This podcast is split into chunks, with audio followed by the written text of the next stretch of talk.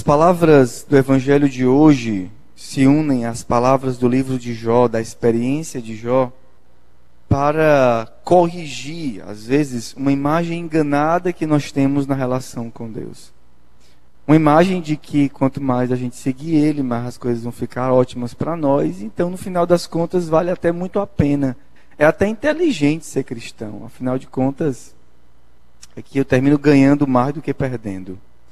E o Senhor quer nos dizer um pouquinho disso. As palavras são duras, as experiências que o Senhor nos coloca são dolorosas. Mas a coisa principal, o desejo principal de Deus é nos fazer corrigir a imagem que nós temos dele e corrigir, sobretudo, um desejo excessivo que nós temos de ganhar a vida aqui, nessa terra.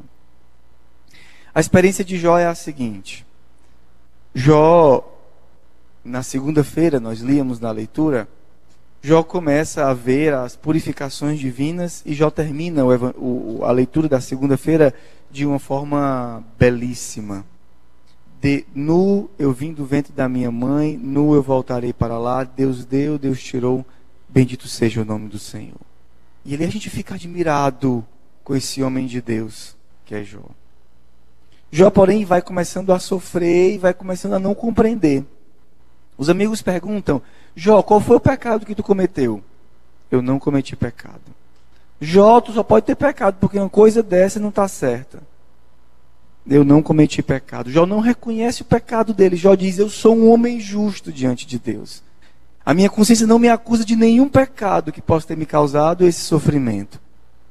Os amigos começam então a insistir e a persistir com Jó. Qual é a tentação que nasce? Deus está errando. É Deus que está errando, não sou eu. Porque eu não tenho pecado. Então Jó começa a perceber na, nessa, essa inclinação interior para encontrar a culpa do seu mal em Deus. E hoje Jó nos dá um ensinamento fortíssimo. A conversa com seus amigos, que poderia ser para nós a conversa com o nosso interior mesmo, que tende a querer culpabilizar Deus das coisas que acontecem conosco, ou dizer que, é, que ele é duro demais, ou até ceder às tentações, porque muitas vezes a tentação não vem como uma, como uma afirmação, ela vem como uma pergunta.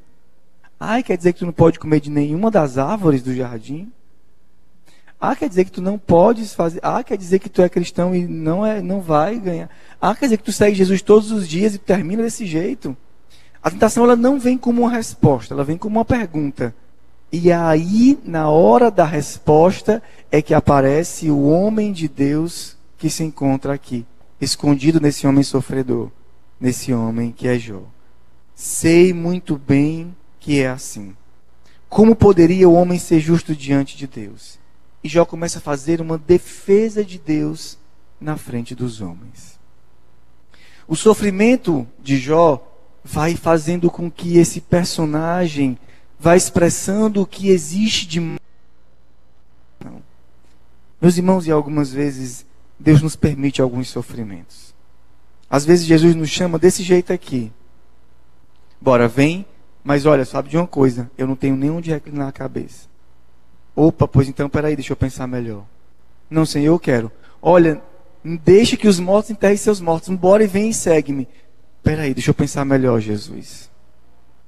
O Senhor purifica a nossa imagem de Deus para que a relação não seja uma relação fictícia. Uma relação assim, com alguma coisa, alguma força, sabe assim, uma energia. Aquela coisa boa o que é Deus não é aquela, aquela força, aquela energia, sabe aquela coisa boa que vem do céu. Não, isso não é Deus. A relação que o Senhor quer fazer é uma relação pessoal.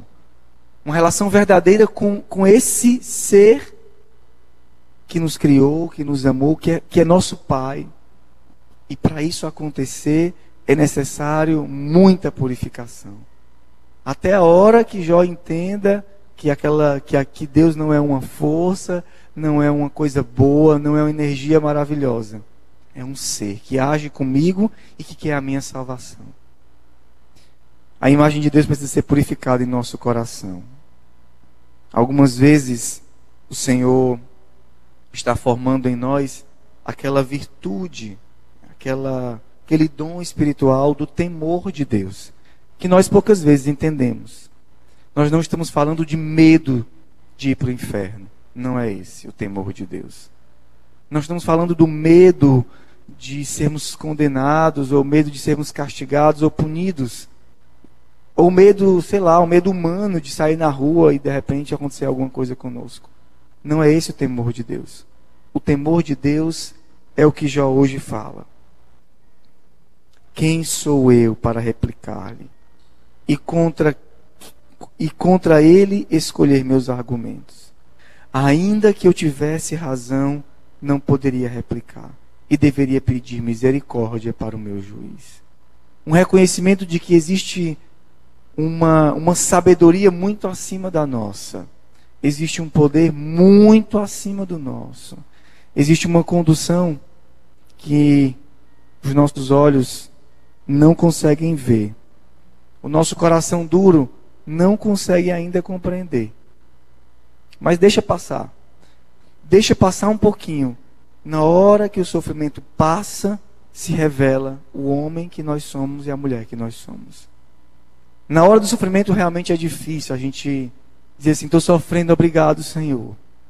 Mas depois um pouquinho do sofrimento, o Pai ressuscita e ali nós podemos olhar e dar a resposta que Deus espera de nós, de homens de Deus que conseguem ler os acontecimentos da vida não como um pagão, mas como um verdadeiro cristão. Queridos irmãos, que o Senhor hoje nos ajude a crescer nessa relação com Ele. Uma relação baseada na verdade, não em alguma coisa que nós criamos sobre Deus, mas em Deus mesmo, que guia a nossa vida e que algumas vezes, para nos salvar, permite que nós experimentemos grandes sofrimentos. E assim ele vai formando o homem de Deus e a mulher de Deus. Que um dia pediu para ele, Senhor, me faz santo. Ele acreditou e está começando a fazer a obra de salvação na sua vida. Deixemos que o Senhor realize. Louvado seja o nosso Senhor Jesus Cristo. Para sempre seja louvado.